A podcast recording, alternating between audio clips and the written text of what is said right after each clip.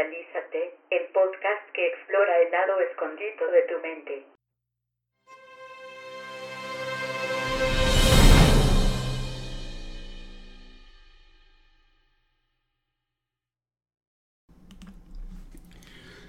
Era una fría tarde del 10 de octubre del 2013, más fría de lo normal en Dublín.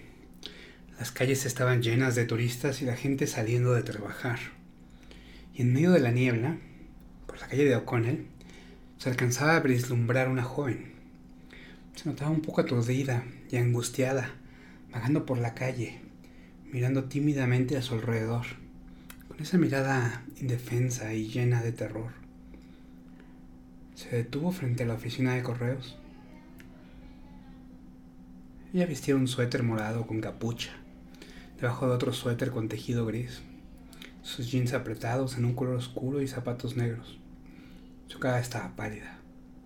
Ella estaba temblando. Una persona que pasaba por ahí preguntó si necesitaba ayuda. Ella lo miró mudamente, como si no entendiera lo que le preguntaba. Alguien llamó a la policía. Un oficial de la estación en Stone Street respondió al llamado. La llevó al hospital. Parecía ser lo mejor que podría hacer por ella. Esta joven tendría unos 14 o 15 años a lo mucho medía cerca de unos 67 y apenas alcanzaba los 40 kilos. Su largo pelo rubio cubría los golpes en su espalda. Cuando empezó a hablar, días después de que se la llevaran al doctor, se volvió claro que tenía un conocimiento muy básico del inglés. No el suficiente para explicar quién era o qué hacía donde la encontraron, pero algo que podía hacer bien era dibujar. Y lo que dibujó hizo que las personas que estaban a cargo de cuidarla se quedaran sin aliento. Uno suspiró. Otro de plano lloró.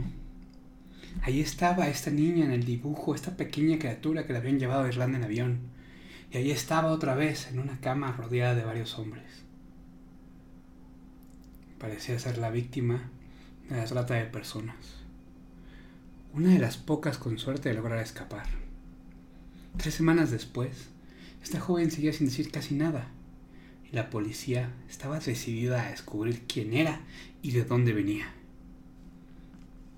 Para inicios de noviembre, las autoridades irlandesas le habían dedicado más de 2.000 horas a este caso, siguiendo unas 15 líneas de investigación.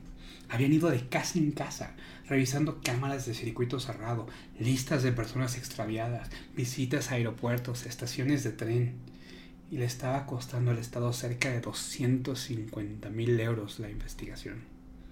Pero cada centavo valdría la pena si lograban que esta, joven recuperara su casa y su sanidad. La investigación, conocida como Operation Shepard, Finalmente los llevó el 5 de noviembre a conseguir el permiso de distribuir la imagen de esta joven en los medios. Ella no quería que la fotografiaran, de hecho se alejaba de cualquier persona en uniforme. No solo era una menor de edad, pero estaba en un estado mental muy vulnerable. La decisión fue algo sin precedentes para Irlanda. La foto se empezó a distribuir por todos los medios. La policía de Irlanda le dijo al mundo lo poco que sabía de ella. Habla muy poco inglés. No podemos descifrar su nacionalidad en este momento, dijo el sargento. Y cualquier información que nos puedan proveer será bienvenida. Y la trataremos con la más estricta confidencialidad.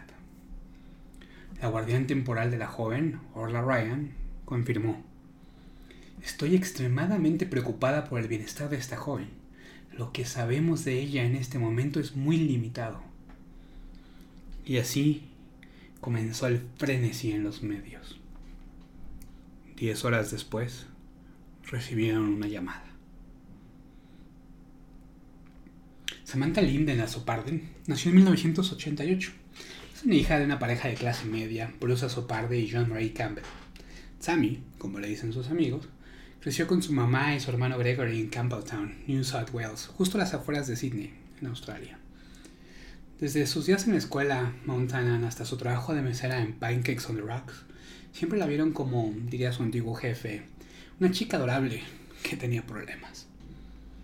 En el verano del 2013, Sammy decidió visitar al ex de su mamá, Joe Brennan, en Clonmel, un pequeño pueblo al sur del este de Dublín, cerca del río Swan. No era mucho, pero era el pueblo más grande del condado. Durante las tres semanas de estuvo ahí anheló poder pasar su verano lejos de todo.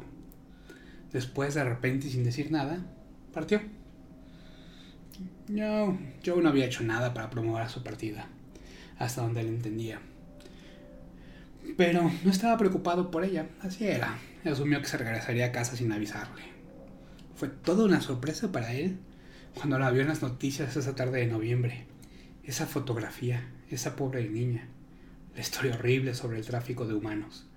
Esa era Sammy. Brennan levantó el teléfono y marcó a la policía. Con el tip de Brennan, la historia de la chica de la oficina postal, como fue conocida en Irlanda, empezó a desenredarse. La policía llamó al Interpol y descubrió que Azopardi, que de hecho tenía 25 años, no 15, y tenía más de 40 aliases, entre ellos Emily Pitt, Lindsay Coughlin, Dakota Johnson, Georgia McCaffrey, Emily Ellen Sherman, Emily Shivers, y su, su historia criminal tenía más de 15 años. La policía la confrontó. Ella seguía sin hablar. Entre más evidencia llegó, empezó a comunicarse con pequeñas notas en inglés. Pero el que se rehusara a dejar de fingir hizo que la volvieran a evaluar psicológicamente. Tal vez ella no era quien decía ser, pero tampoco parecía estar mentalmente bien. Sin embargo, una evaluación subsecuente le dio una... Básicamente determinó que estaba bien mentalmente. Así que estaba lista para viajar y la expulsaron de Irlanda. A Sammy la regresaron a Australia, su país nativo. Con una fuerte orden judicial de que no podía volver a Irlanda.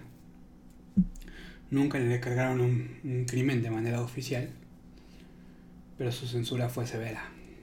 Su decepción, como lo dijo el juez irlandés George Birmingham, fue un shock y una sorpresa para todos. ¿Cómo sucedió?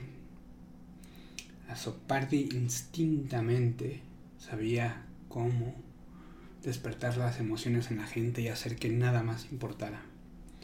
Su foto había contado una historia, una historia devastadora que ninguna persona sana se atrevería a inventar ¿Quién inventa una historia de tráfico sexual? ¿Qué clase de persona tienes que ser?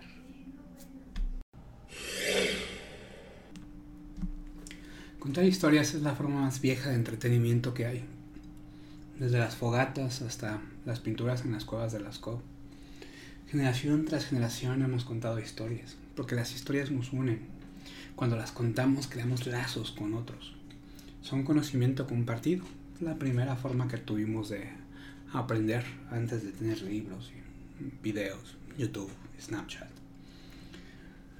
Las historias son, son compartidas, son leyendas. Eh, comúnmente le dan forma a nuestra comunidad y a nuestro futuro. Y lo más importante, las historias están de nuestro lado.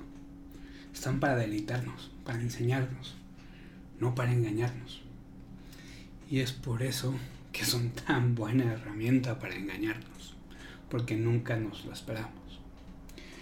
Cuando nos sumergimos en una historia, absorbemos pistas debajo del radar, cosas que si nos las dijeran en seco, nos pondrían alerta. Y más tarde nos encontraríamos pensando si de verdad es cierto o no.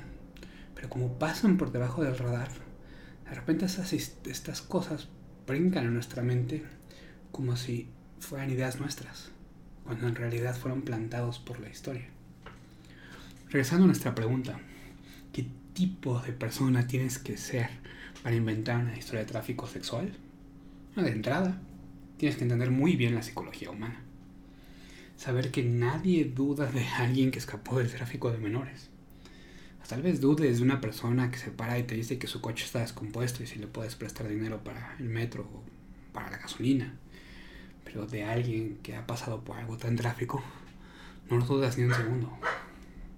Dame una lista de razones y te las puedo debatir.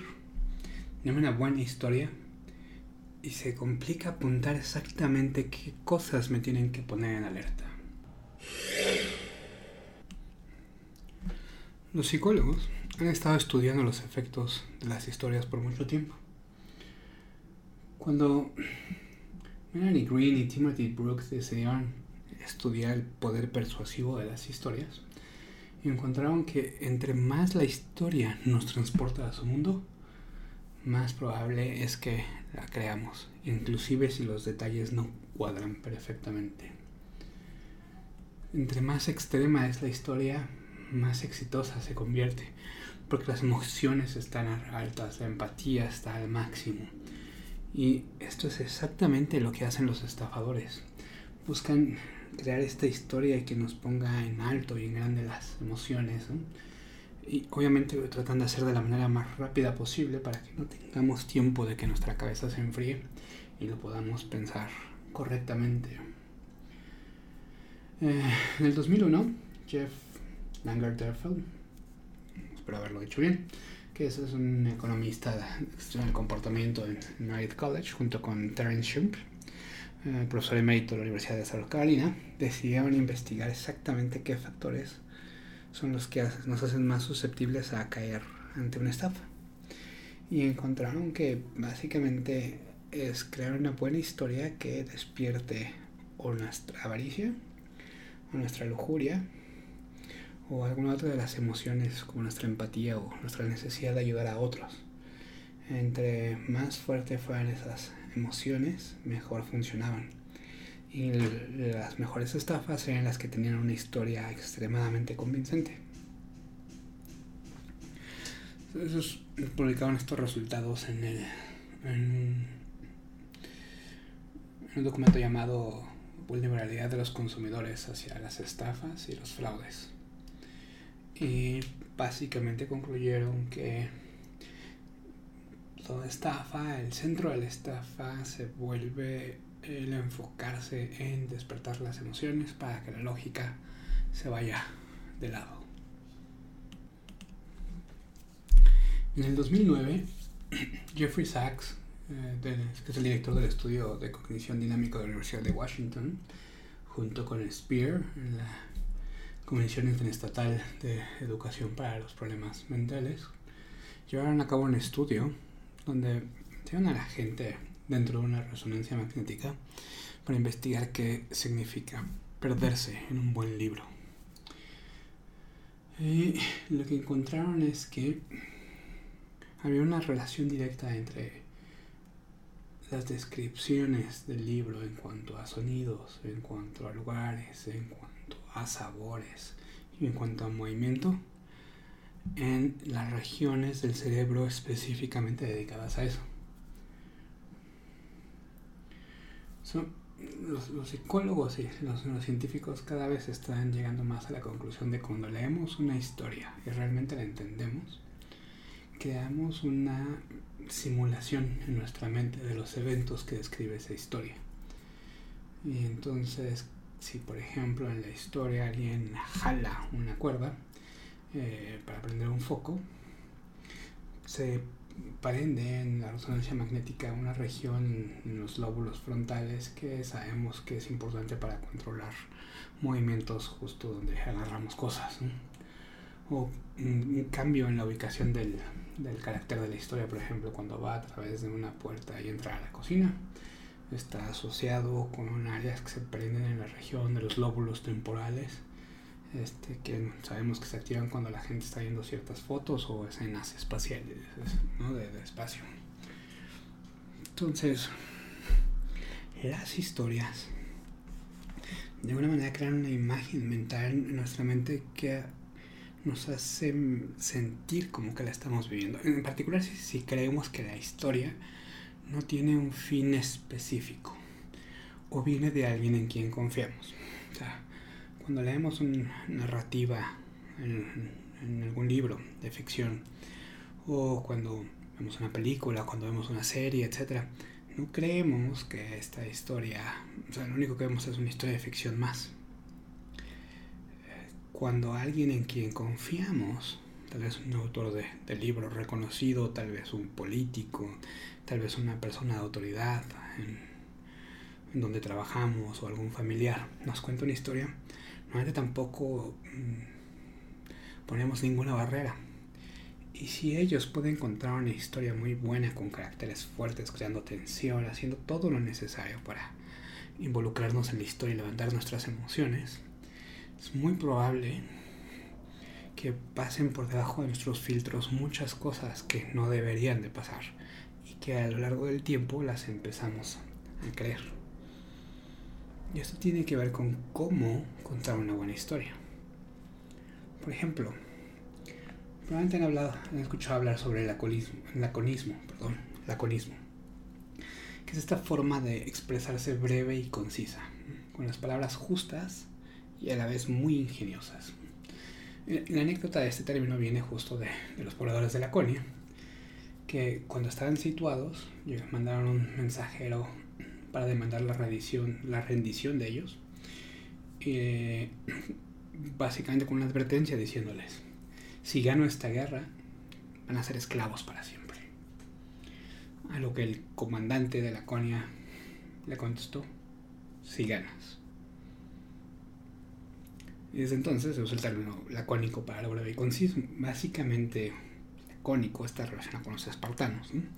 Y es como esta mezcla de Clint Eastwood y Batman, ¿no? Esta forma de hablar muy concisa, pero que crea unos personajes de un carácter muy fuerte. Este, por ejemplo, en, la batalla de Termópilas, cuando Tracio este, les dice que los persas tienen tantos arqueros que con sus flechas bloquearían la luz del sol, viene que es, le responde, bien, lucharemos ante la sombra. Y lo mismo es en, esa misma batalla, tenemos a Leónidas, ¿no? que cuando el ejército persa demanda que pongan, que dejen sus armas, ¿no?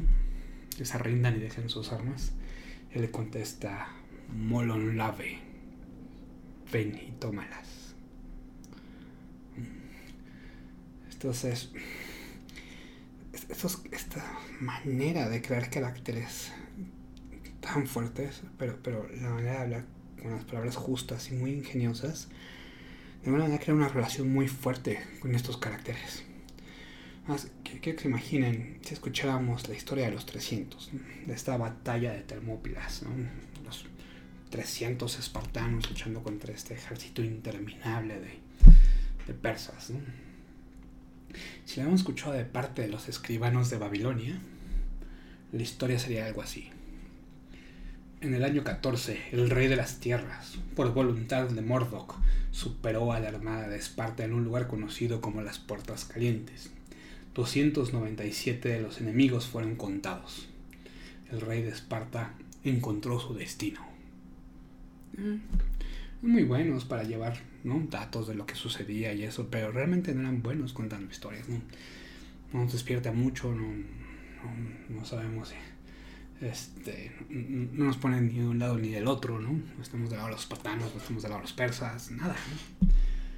Si hubieran sido los asirios los que hubieran contado la historia de Termópilas, sería más como si Darth Vader estuviera escribiendo un boletín de prensa. Sería algo así como, como una tormenta yo los vencí, a todos los degollé, a su rey lo crucifiqué, sus tierras las devasté. No hay nada de desarrollo de carácter, ok, bueno, sí, acabaste con todos, pero eran buenos, eran malos los otros, tú eres bueno, tú eres malo, no sabemos nada. En cambio, Heródito comprendía el poder de una buena historia. Y Heródito entonces nos vendió un carácter como Leónidas, como los espartanos. Nos hizo estar del lado del, del pequeño, estar a favor de los espartanos porque ellos creían en lo que hacían y porque el otro era simplemente un tirano conquistador. Supo contar la historia, hoy en día todos estamos del lado de los 300 cuando vemos la película o cuando escuchamos la historia. Y eso es lo que hace una buena narrativa. Te hace escoger uno de los lados. Y es por eso que ciertos políticos son buenísimos en esto. No trabajan con datos, trabajan con historias. Lo mismo podemos ver con muchos gurús actualmente, de negocios, de mercadotecnia. No nos dan datos, nos cuentan buenas historias. Y como sus historias son muy buenas, las creemos, los elevamos a este nivel de gurús sin realmente cuestionar todos los datos y todo lo que conllevan cada una de sus historias, sin saber realmente si lo que dicen está bien o mal. Pero la historia es una narrativa muy buena. Y como es tan buena, pues la compramos, la tomamos como viene y la asumimos como nuestra y compartimos esas ideas con todos los demás. Ahora este, esta idea de compartir historias se ha vuelto tan poderosa que las compañías están corriendo a usarla. Ahora todas las empresas están contando su historia. Ya no es la misión, ya no es la visión, ya no es nada de esto que era aburrido y que nadie leía, ahora es una historia. Y las historias nos conmueven, las historias nos unen, las historias nos hacen parte de la cultura de la compañía. Entonces todas las nuevas startups lo que te cuentan es su historia. ¿Por qué están aquí? ¿Qué es lo que quieren hacer? ¿Cómo planean cambiar el mundo? ¿Qué es lo que ellos sufrieron para hacer que eh, ahora quieran cambiar el mundo? Pero igual que todas las herramientas humanas, una historia puede usarse para bien como puede usarse para mal. El mejor ejemplo actual es justo sobre una compañía de tecnología médica conocida como Teranos. Su fundadora, Elizabeth Holmes, a los 19 años dejó la universidad para dedicarse de lleno a su empresa porque ella quería ayudar al planeta entero, inventando una nueva forma de tomar muestras de sangre y analizarlas por casi todas las eh, cosas importantes que necesitan los médicos. Y la idea es que fuera con muy poca sangre y muy barata. Actualmente, si un doctor quiere correr varios estudios de sangre, necesitan sacarte mucha sangre. 2, 3, 5, 10 de estos tubitos de sangre.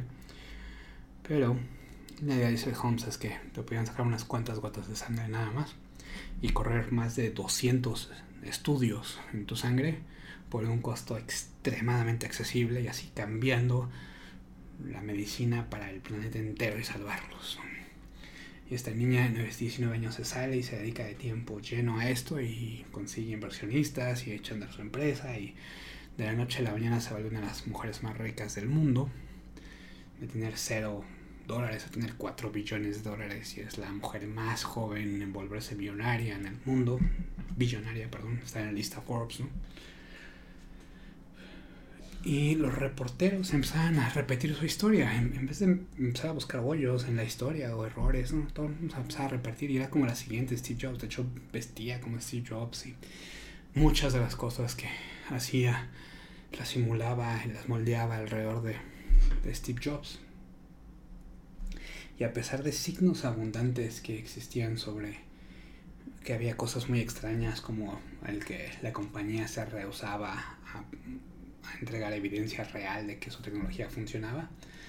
Eh, la mayoría de los periodistas de negocios y tecnología no la cuestionaban, sino que repetían su historia una y una y otra vez hasta que dejó de parecer una persona real y se convirtió en un símbolo viviente, un símbolo del progreso, un símbolo de la innovación, un símbolo del poder de las mujeres.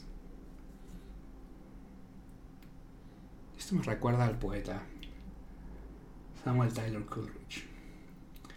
Él decía que para que nosotros podamos disfrutar la ficción, teníamos que conscientemente suspender todas nuestras dudas, todo nuestro escepticismo, todas nuestras razones por las cuales no creer.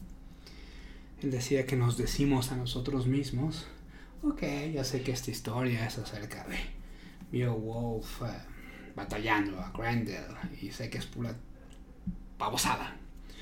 Pero no importa, voy a apagar mi escepticismo por un momento y voy a disfrutar la historia. Pero no es como funciona. Nosotros no simplemente apagamos nuestro escepticismo. Si la historia es fuerte, si la historia, si, si el que la cuenta realmente domina el arte, nuestra escepticismo, nuestras dudas, nuestro raciocinio, simplemente se apaga, con o sin permiso de nuestro consciente. Tal vez es culpa de las emociones, pero las historias exitosas despiertan tales emociones y estas actúan como un solvente en nuestra lógica y en nuestro escepticismo. Para ponerlo de manera positiva, una buena historia nos hace más abiertos mentalmente, pero poniéndolo de manera negativa, también nos hace mucho más tontos.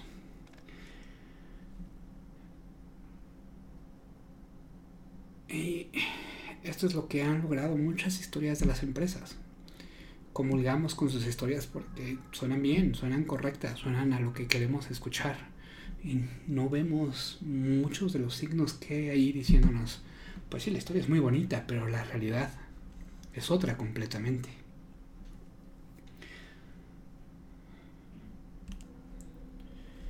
Y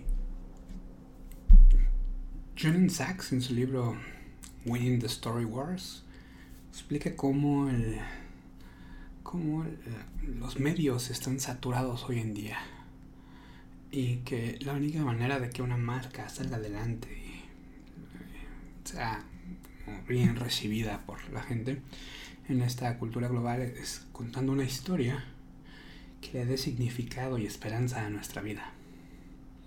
Y aquellos que puedan contar la historia correcta son los que van a dominar el futuro. Y es por eso que en su, libro The Confidence Game, de María Konikova, explica que las historias son tan poderosas porque,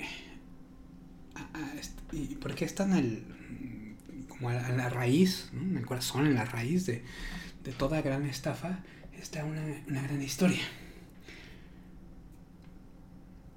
Y por eso es que en la mayoría de los jornales científicos por ahí ven las historias. Solo puedes contar datos y hechos y cosas y ni una sola historia porque saben perfectamente que cuando la emoción sube, la racionalidad baja y nubla nuestro análisis objetivo. Cuando vemos las historias de los negocios, tenemos que verlas con calma y recordar la historia de Teranos Sí es cierto que una buena historia es importante, pero una buena historia también puede servir para manipular. Siempre hay que tener esas alertas bien puestas de qué cosas no cuadran de la historia.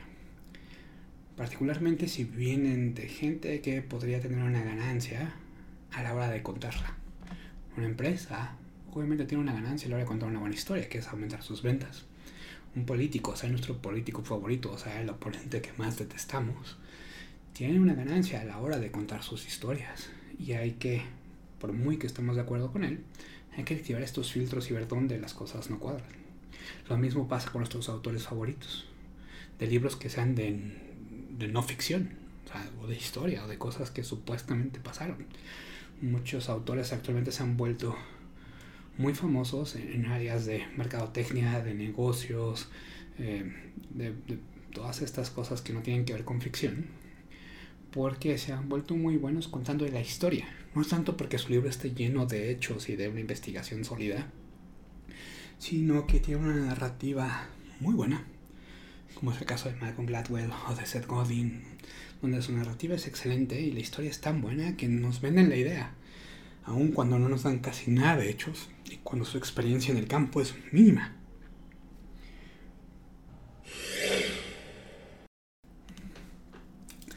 Hace más de una década, Paul Sack, en su laboratorio, descubrió que una de las cosas que logran en nuestro cerebro las buenas historias es soltar oxitocina.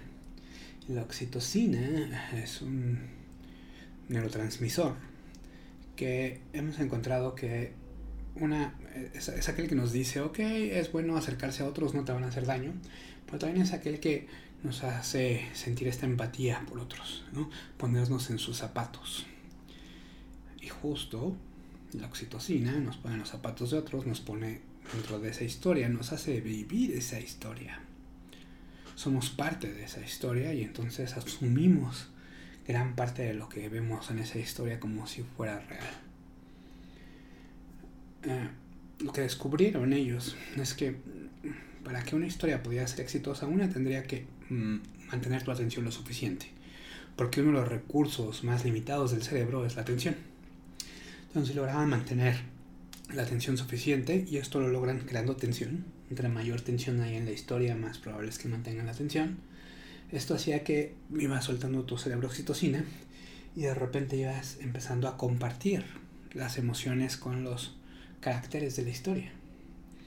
E inclusive cuando termina, sigues eh, imitando los, los, sentimientos y el comportamiento de esos caracteres. Por eso el sentimiento de, de dominio cuando terminas de ver a James Bond salvar al mundo o, o, la motivación que tienes de salir corriendo al gimnasio después de ver a los espartanos luchar en la película de 300. Y otra cosa que hemos encontrado es que las historias, como que tienen más fácil la atención del cerebro, son mucho menos aburridas que los simples hechos, los datos duros. Son aburridos. Y entre más datos, más, más probable es que nos quedemos dormidos. Pero si me lo cuentas es una bonita historia, entonces me tienes ahí atento y listo y escuchando lo que sucede.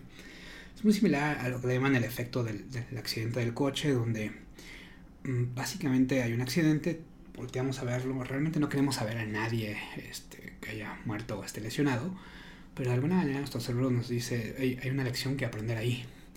Si casi nunca vemos accidentes y casi siempre estamos manejando, entonces si pasó algo hay que saber por qué pasó y tenemos que aprender.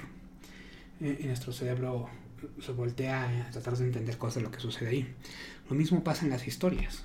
las historias antes las contábamos como estas herramientas de, de enseñanza, ¿no? Y donde nosotros aprendíamos.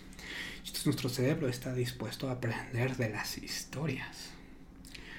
La mayoría de las veces que alguien nos cuenta una historia nos está pasando información supuestamente importante y entonces le ponemos atención porque queremos aprender esa información. Y es por eso que nuestro cerebro baja las defensas. Y esto lo, probaron en un experimento donde crean dos videos distintos sobre un niño que tiene cáncer, llaman la historia de Ben, y en una el papá pues le cuentan que su hijo tiene cáncer y él tiene que luchar y empieza a decir cómo qué va a hacer para que las últimas eh, semanas de vida de su hijo sean increíbles, ¿no? Este, y, qué, qué, recursos va a tener que encontrar, pues, y dónde va a sacar la fuerza para apoyar a su hijo que está muriendo y nos vende los caracteres. Y por otra, por otra parte hicieron otro video donde básicamente es una historia muy plana, donde el papá lleva a Ben, que está rapado, ¿no? Un niño calvo de 10 años, al zoológico y, este y básicamente se pasean por ahí y, al final tenemos como esta esta este niño milagro que, que le dicen este el final de la historia es Ben es el niño milagro y, como que a entender que tenía cáncer y se salva, ¿no? Y al final de la historia le piden a los participantes que si quieren donar dinero para una fundación que ayuda a los niños con cáncer.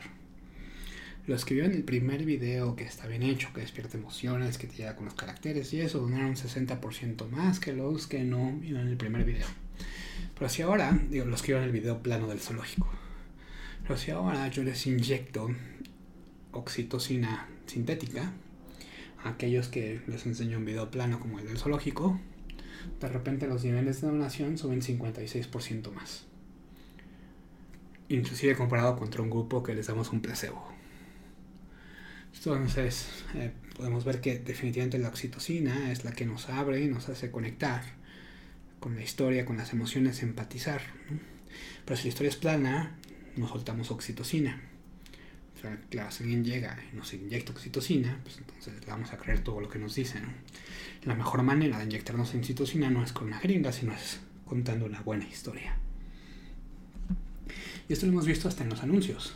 Este, eh, Queensbury, que este, está en el, en el Centro para la, Educación y Liderazgo, eh, hizo un análisis de 108 comerciales del Super Bowl y encontró aquellos comerciales que habían tenido el mayor éxito son los que contaban la mejor historia.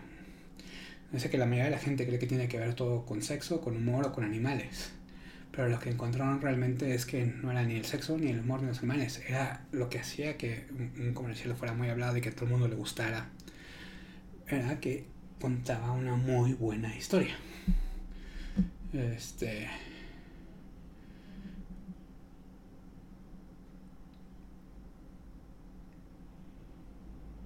Sin importar la, la estructura de los anuncios, realmente es la historia que también está contada, ya sea con sexo, ya sea con cerveza, ya sea con animales, ya sea con lo que sea. Mientras tenga una buena historia bien contada, básicamente nosotros podemos relacionarnos con las emociones de, de, de los personajes en esa historia y entonces mm, nos gusta. Uh, otro problema que causan las, las historias es esta idea de la racionalidad limitada.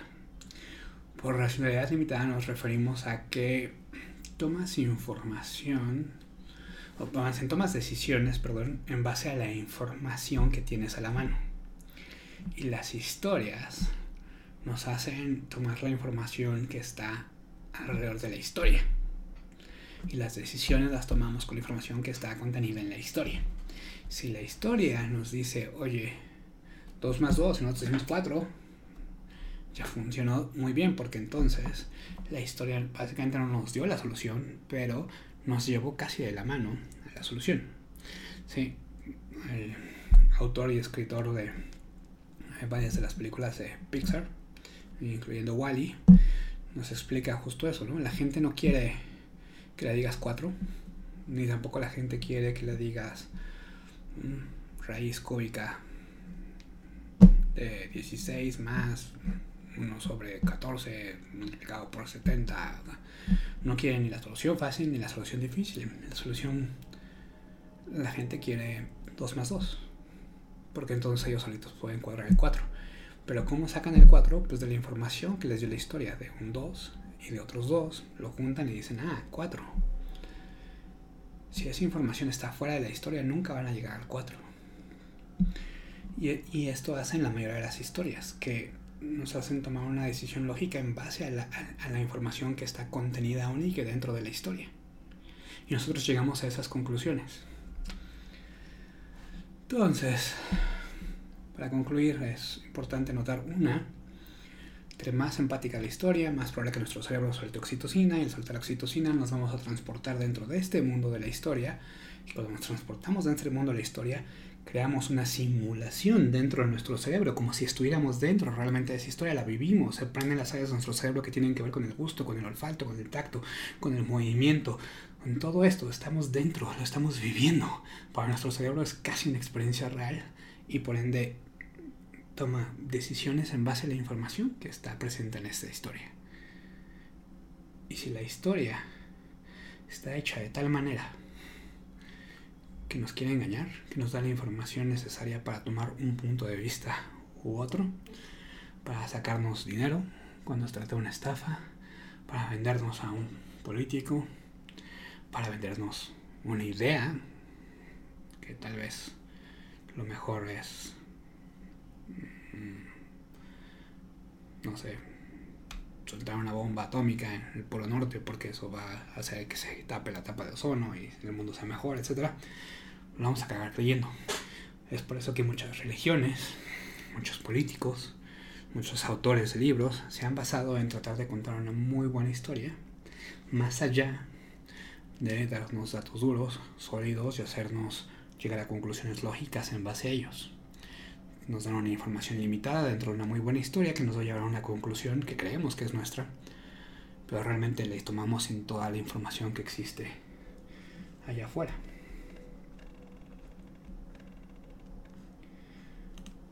Espero que después de escuchar este podcast se haya dado más curiosidad sobre cómo las historias funcionan. Hay muchos libros muy buenos. Allá afuera hay uno particularmente interesante de Lisa Cron que se llama Story Genius. Cómo usar la ciencia del cerebro para crear una excelente novela. Eh, y explica muchas de las cosas de cómo nuestro cerebro eh, reacciona a las historias. Ella lo usa obviamente para crear una novela y tu novela sea un éxito, pero realmente lo pueden usar en todas las etapas de su vida. Así que ya saben, cuidado con las historias. Pueden estar tratando de pasar información debajo de sus filtros. Hasta la próxima.